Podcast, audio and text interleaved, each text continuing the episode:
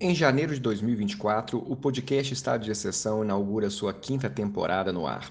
Por isso, muito obrigado a você que nos acompanha até aqui. Para celebrar o início da quinta temporada, reapresentamos especialmente o primeiro episódio do podcast que foi ao ar com a participação de Heloísa Câmara. Nessas cinco temporadas, o podcast apresentou muitos debates importantes. Então conte pra gente nos comentários do Spotify o que você achou da evolução do programa e o que mais você acha importante ser debatido por aqui. Também é muito importante sua ajuda compartilhando os episódios e seguindo o podcast em sua plataforma preferida. Que venham muitas outras temporadas, mas por hora, seja bem-vindo e bem-vinda à quinta temporada do podcast Estado de Exceção. Olá, este é o podcast Estado de Exceção, um podcast destinado a refletir sobre os riscos e as ameaças à democracia no Brasil e no mundo.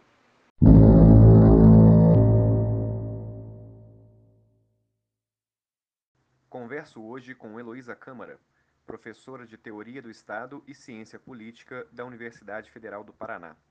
Heloísa é graduada, mestra e doutora em Direito pela mesma universidade e realizou estágio de doutoramento no King's College, em Londres. É autora da dissertação de mestrado Estado de Exceção entre o Direito e a Vida, Soberania, Biopolítica e Campos. Como se pode definir estado de exceção? De maneira geral, nós temos que o direito moderno, então pensando um Estado de direito, um Estado constitucional, a exceção sendo considerado aquele momento de crise política ou eventualmente crise econômica, em que as regras não têm como se aplicar na normalidade, ou como se normalidade fosse. Então, como se falasse, a Constituição não se aplica integralmente aqui porque há necessidade de que se resolva a situação de crise para poder voltar à aplicação comum. Pois bem, então nesse sentido, exceção pode ser considerado estado de defesa, alguns, algumas constituições vão chamar, estado de sítio, lei marcial ou guerra civil, são situações excepcionais. Nesse sentido, é aquilo que está praticamente fora do direito, mas que para resguardar e ter um mínimo de aplicabilidade, ou seja, para evitar que se torne uma situação ditatorial, que nada, que não tem nenhum tipo de controle, o próprio direito ele prevê antecipadamente o que pode ser feito. É só pensar no nosso modelo de constituição, que tem estado de defesa e estado de sítio, e já tem lá previsto por quanto tempo pode durar, qual é o procedimento que seja declarado, quais direitos podem ser suspensos. O que você procurou avaliar em sua dissertação de mestrado intitulada Estado de Exceção entre o Direito e a Vida? O que eu pretendi analisar é aquilo que eu considerava uma ficção do direito, que é pretender controlar o que se já se coloca como incontrolável de início. Então, é analisar o que é a exceção para o direito, aquilo que eu havia falado, então, esses mecanismos que pretendem reduzir o, a crise, o conflito, e para depois voltar à normalidade, então estado de sítio, lei marcial. E aí, nesse primeiro momento, concluí que, do ponto de vista histórico, é muito difícil esse segundo momento de voltar à normalidade. A partir do uso da decretação desses mecanismos excepcionais, o mais comum é que haja uma alteração naquilo que é considerado como direito moderno, como direito normal, desculpa. Mas para além disso, aí ao adotar a teoria do Agamben, que por sua vez ele estuda bastante o Carl Schmitt, que é um autor que vai pensar a soberania justamente a partir da exceção, então ele inverte aquilo que eu falei antes, ele considera que a normalidade só é possível a partir da exceção, então para ele o soberano é justamente aquele que decide sobre o que é exceção e, portanto, por consequência, o que é normal. A partir do, do Walter Benjamin, e o Kafka, que são os autores bastante trabalhados pelo Agamben para ele construir a noção de estado de exceção. Então, aquilo que, como eu respondi na primeira pergunta, ele chega à conclusão que a indistinção que acontece e que vem muito da obra do Walter Benjamin e da, da literatura do Kafka cria esse vazio de sentido, esse vazio de normas mesmo e que é preenchido pela vida. Então, nesse sentido, eu pretendi estudar os campos, a figura dos campos, que para o Agamben é o paradigma, então, tanto os campos de concentração, eu li bastante sobre literatura, é, a literatura de testemunho, os autores que estiveram em campos e como eles tentam falar sobre algo que a priori não tem como compartilhar, é um excesso, é, um, é tão absurdo na nossa forma de pensar que, por definição, não tem como alguém compreender exatamente o que foi e para no final chegar à figura dos campos atuais, que tem muito a ver com a figura do migrante. Então, o refugiado, o apátrida, que é justamente esse que está nas bordas, nas bordas do direito, que está nas bordas de, um, de uma comunidade política, que por sua vez ele acaba não tendo um espaço no mundo. Então, o que eu pretendi em última análise é pensar o papel do direito, que quer controlar tudo, todos os espaços, mas que ao mesmo tempo, reiteradamente, isso que está nas suas fronteiras, nas suas bordas, acabam colocando em xeque a, a própria constituição desse direito. Então, a pensar esses mecanismos excepcionais e essas relações que tem a exceção e a regra no coração e nas engrenagens do direito, como isso se manifesta hoje. Na sua dissertação de mestrado, a sua pesquisa foi sobre o estado de exceção. Na sua tese de doutorado, a pesquisa foi sobre o contexto da ditadura no Brasil. Existe relação ou diferença entre estado de exceção e ditadura? A dissertação, ela foi sobre estado de exceção. Então foi no sentido bastante agambeniano, ele foi meu principal marco teórico. No, na primeira parte da dissertação é justamente uma retomada sobre como o direito vê a exceção, então retomando teoria de estado de sítio, estado de defesa, lei marcial, o que, que essas tradições nos falam, para, no final das contas, concordar com a Agamben, ou pelo menos parcialmente, que nós vivemos um período de uma indistinção entre o entre regras democráticas e regras ditatoriais, ou seja, então estado de exceção naquele sentido de distinção que eu tinha falado anteriormente. Na tese, eu fui para um sentido um pouco diferente. Eu continuo falando sobre relação entre direito e força, mas numa outra perspectiva. E por que isso? Porque quando eu terminei a dissertação, eu queria trabalhar o caso brasileiro. Porque o Agamben, ele é um teórico fantástico, um filósofo, um teórico político, mas me pareceu que ele não seria o a teoria dele não seria suficiente ou não seria possível utilizar a teoria para pensar o caso brasileiro. E por quê? Quando ele fala sobre indistinção, ou estado de exceção nesse mecanismo de indistinção, ele não possibilita olhar exatamente um período que já se declarou ditatorial. É como se eu falasse, a teoria do estado de exceção eu consigo utilizar para compreender as assimetrias, as contradições de um período dito democrático, mas não me permite falar de maneira mais é, direta ou mais específica um período ditatorial. Então é por isso que eu não utilizei a teoria do estado de exceção na tese. Então ali o meu instrumental foi outro, foi o, muito teoria constitucional, história constitucional, então pensando o que foi o papel do STF, como que as mudanças que o STF te, teve no século XX e que de certa maneira isso nos ajuda a pensar os desafios atuais, pensando como se constituiu a ditadura brasileira, e pelo menos nos primeiros anos, entre 64 e 68, foi uma ditadura um, meio legalizada, poderia se dizer, né, na medida em que utilizou os atos institucionais, a Constituição, para dar uma, uma aparência de legalidade, uma aparência de legitimidade. Então, eu continuei pensando essa dificuldade de separar os mecanismos ditatoriais e democráticos, mas já com uma outra vertente, já pensando no Estado ditatorial específico, já pensando no, no, no, numa forma de governar que aos poucos vai eliminando o Congresso, vai circunscrevendo as, as possibilidades de oposição. Em seu trabalho, há um diálogo com Giorgio Agamben. Qual a importância hoje do filósofo italiano para os estudos acerca do estado de exceção? Ele é um autor central para pensar estado de exceção, ele inverte a, a propositura normal, nesse sentido que eu já havia falado, que existe uma exceção, existe uma regra, quando ele fala que a exceção é justamente essa indistinção, ou seja, não é necessariamente o excesso de poder, essa exceção não é um sinônimo de ditadura, mas é uma incapacidade de diferenciar o que é ditatorial e o que é democrático, ou mais especificamente, ver mecanismos ditatoriais mesmo numa democracia, ele inaugura uma nova forma de pensar. Quer dizer, eu não sei se propriamente ele inaugura, porque em última análise ele não esconde que ele está vindo de uma tradição muito consolidada, que, como eu falei, vem do, do Carl Schmitt, que é um autor central no pensamento dele, o Walter Benjamin, Kafka, Hannah Arendt é uma autora muito importante para ele, mas ele articula esses autores fazendo uma análise diferente do que se fazia sobre a democracia. Então ele é um autor que no Brasil começou a ser muito estudado aí no, nos anos 2000, 2010, mais ou menos.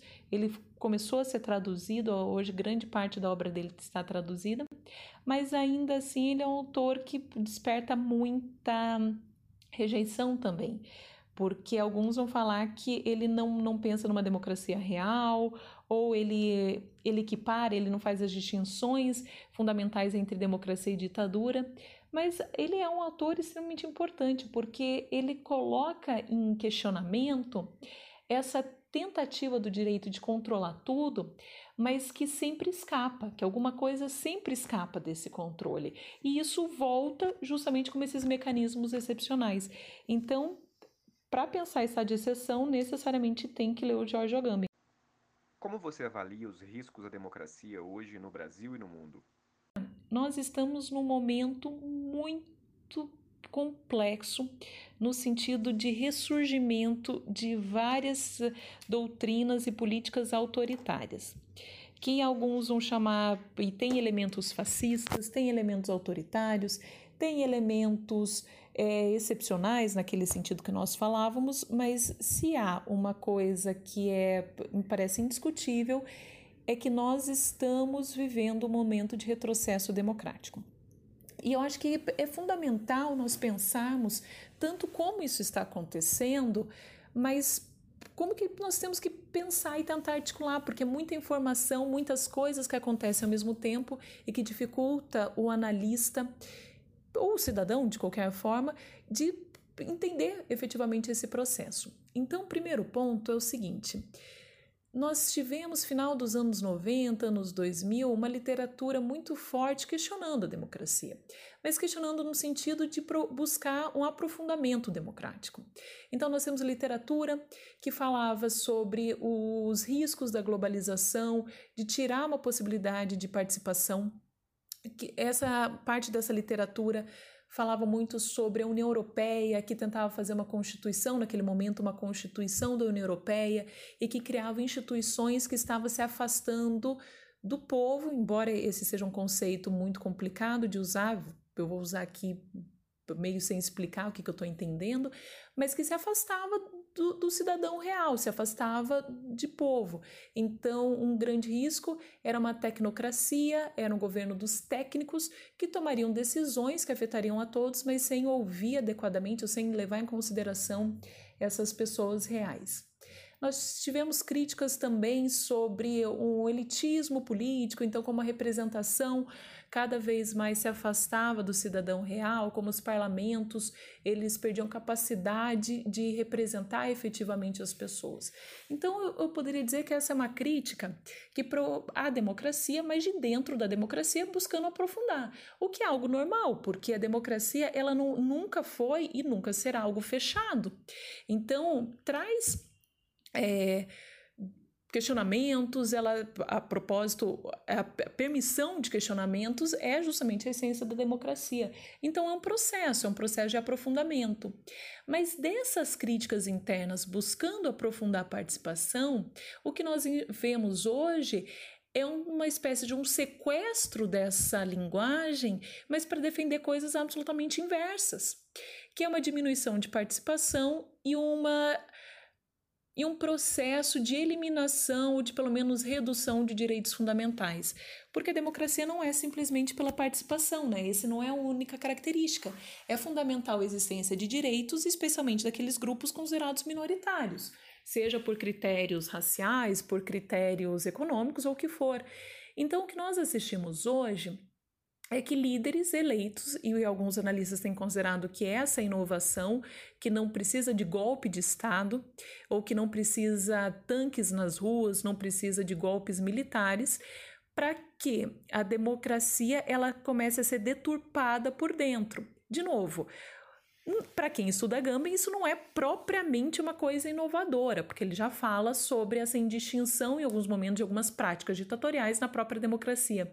Mas o que muda são governos que cada vez mais eles têm assumido isso. Então pense o caso da Hungria, que o Orbán ele se considera ou ele considera que o regime dele é um regime iliberal. Não se tinha algo assim, não se tinha nas últimas décadas algum governante que manifestamente tenha rejeitado liberalismo entendido como separação das funções de Estado, entendido como direitos do proteção de direitos fundamentais. E agora nós vemos em vários países, Polônia, Hungria, Estados Unidos, em certo sentido, Brasil, em vários aspectos, um regime ou regimes nos quais manifestamente se acena para práticas ditatoriais, então aceitação de tortura, diminuição de direitos de mulheres, um conservadorismo moral e um, processo de erosão das instituições por dentro. Então não se fe não precisa fechar Congresso ou fechar a cortes constitucionais, mas vai um processo de, de erosão. Então se começa a utilizar decretos, que vão deturpando o próprio sentido de direitos, alterações constitucionais que são a priori contra a própria Constituição. Em alguns países, os juízes de cortes constitucionais vão sendo afastados, mas com argumentos no sentido de, de possibilitar uma maior rotatividade. Então, vai, se utiliza uma linguagem democrática em alguns aspectos, justamente para promover políticas que são antidemocráticas. Em outro aspecto, vai se acenando de maneira muito direta com práticas não, não democráticas. E isso tem sido possível porque há também um descolamento, há uma percepção que as instituições representativas elas não, não são suficientes, não garantem a representatividade das pessoas, elas não se sentem representadas. Isso com crises econômicas, crises políticas e uma percepção que o mundo ele não dá respostas para os anseios reais das pessoas. Então tem uma pesquisa da Fundação TID Setúbal, foi lançada ano passado, que se identificou, se conversou com pessoas de várias capitais e, a, e uma das conclusões é justamente isso, que as pessoas não se sentem é, representadas nesse mundo. É como se houvesse muita insegurança, insegurança no sentido de, de segurança pública, mas insegurança no sentido existencial mesmo, e as pessoas utilizassem a linguagem do passado, então uma volta a um passado místico e mítico, falando sobre a família, a importância da família, a importância dos papéis sociais serem mais definidos. Então, por isso que mulheres que trabalham ou que, mostram, que não, não querem necessariamente ter filhos, é quase como uma afronta a esse modo tradicional de entender as coisas. Então, as ameaças que nós temos hoje, os riscos à democracia que nós temos hoje, vêm tanto no aspecto institucional, então a eliminação desse mecanismo clássico do, dos freios e contrapesos, há um controle moral, então, que nós vemos muito com a utilização de mecanismos de censura, tudo aquilo que é considerado uma afronta a uma forma normal, e esse normal com muitas aspas, de ver a sociedade há riscos à democracia no sentido também de, de perseguição à oposição, efetivamente, uma perseguição que pode ser mais ou menos direta. Então, há um processo global de riscos à democracia. E eu, algumas coisas são comuns entre esses países, outras coisas não, são mais específicas. E, de qualquer forma, algumas das práticas tem uma certa inovação e que para alguns analistas isso vem da utilização da tecnologia. Então, WhatsApp, Facebook, Twitter, que têm sido utilizados para propagar mensagens antidemocráticas, mas vai fazendo aos poucos que as pessoas comecem a acreditar que democracia não é tudo isso e que não tem que ser protegida mesmo. Então, nós, temos, nós estamos num momento histórico bastante desafiador, porque temos que voltar a falar sobre a importância de coisas que algumas pessoas já consideravam, pelo menos do ponto de vista discursivo, já resolvidas, como a importância de direitos fundamentais.